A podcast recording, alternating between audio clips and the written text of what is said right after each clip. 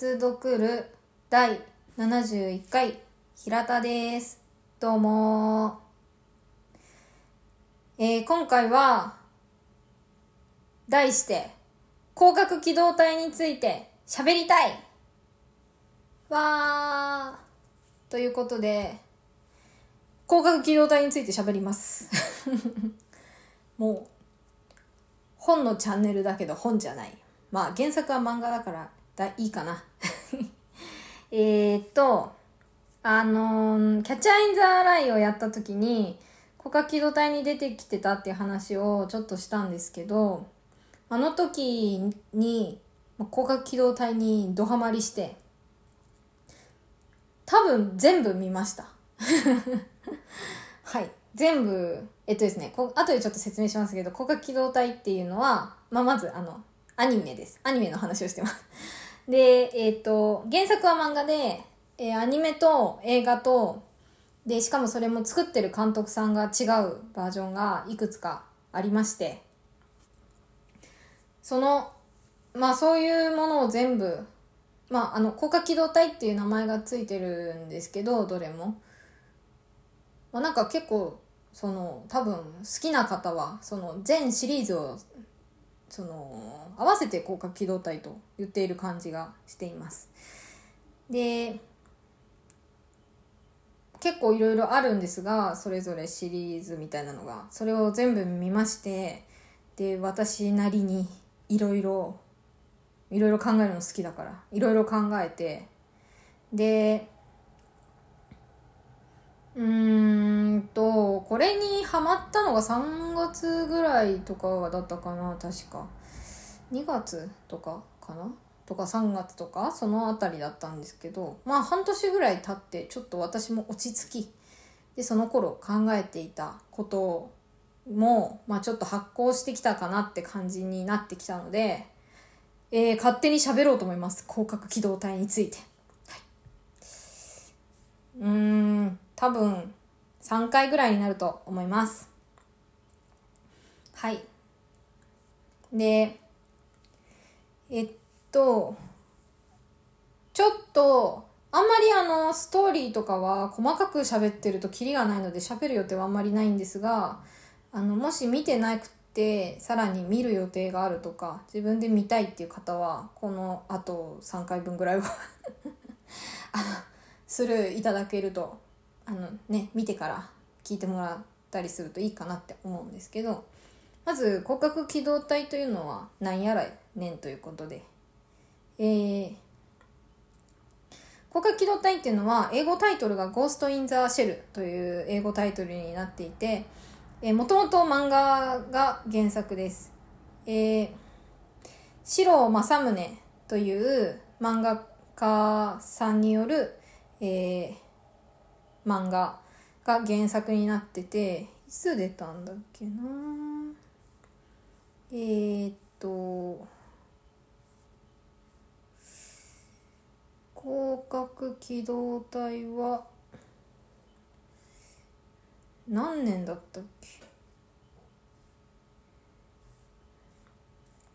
うーんとなんか出てこない。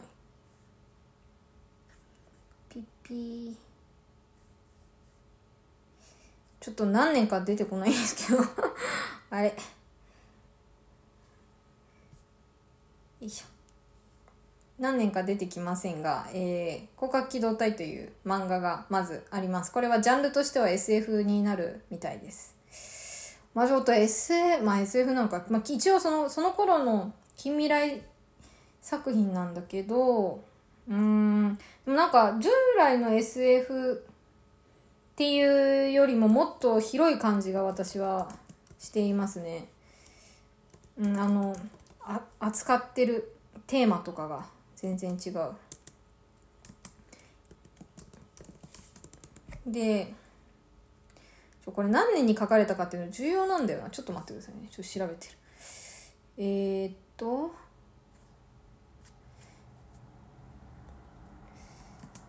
何年 Google 先生に喋りながら聞くという。うーん。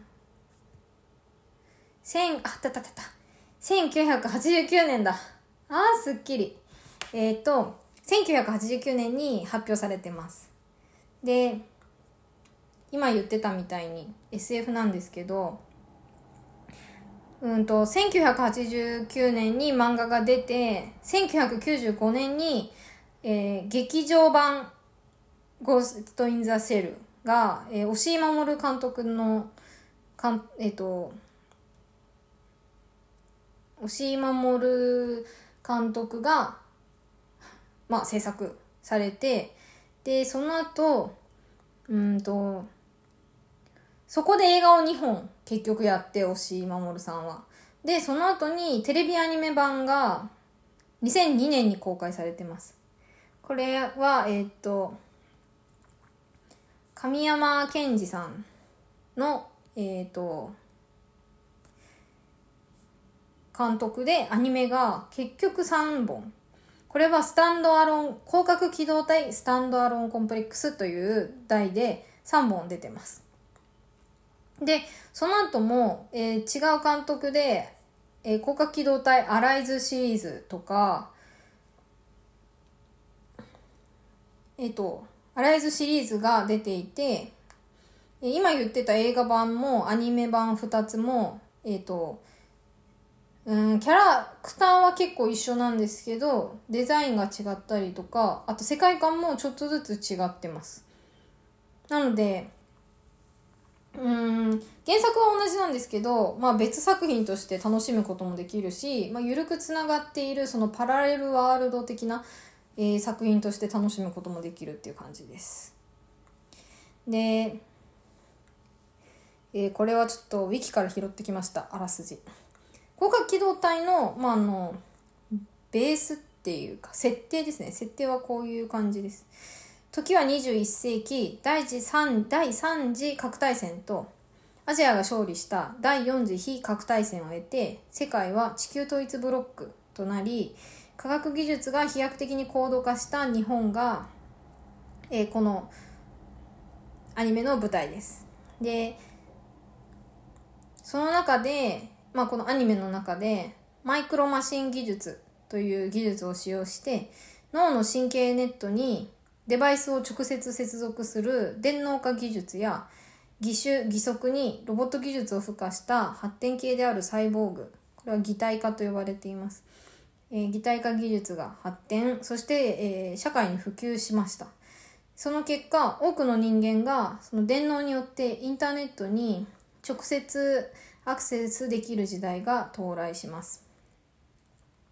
えー、生身の人間電脳化した人間。サイボーグ、アンドロイドが混在する社会の中で、テロや暗殺、汚職などの犯罪を事前に察知して、その被害を最小限に抑える内務省直属の公正公安警察組織。これは公安休暇、通称高架機動隊の活動を、えー、描いたのがこの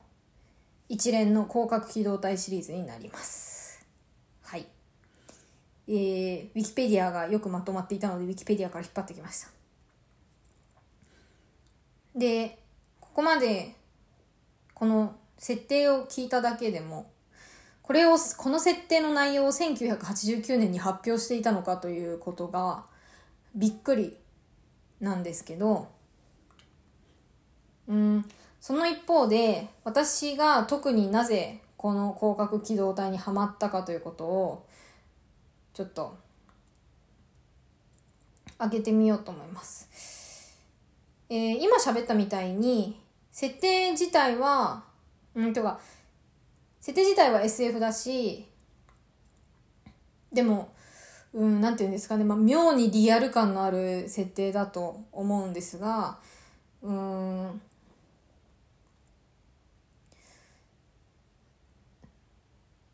なんていうか、今のこの現代にももちろん通じるところがありますよね。あの、いろんな、これ、この作品はその、見た目サイボーグとか、うんとか、あとその電脳って言ってなんかあの首のところにね、ぽっちりがみんなついてて、それとコード、そこにコード刺すとつながるとかそういう優先的なこととかもあって、そういう、うん、そういったその設定もありつつそして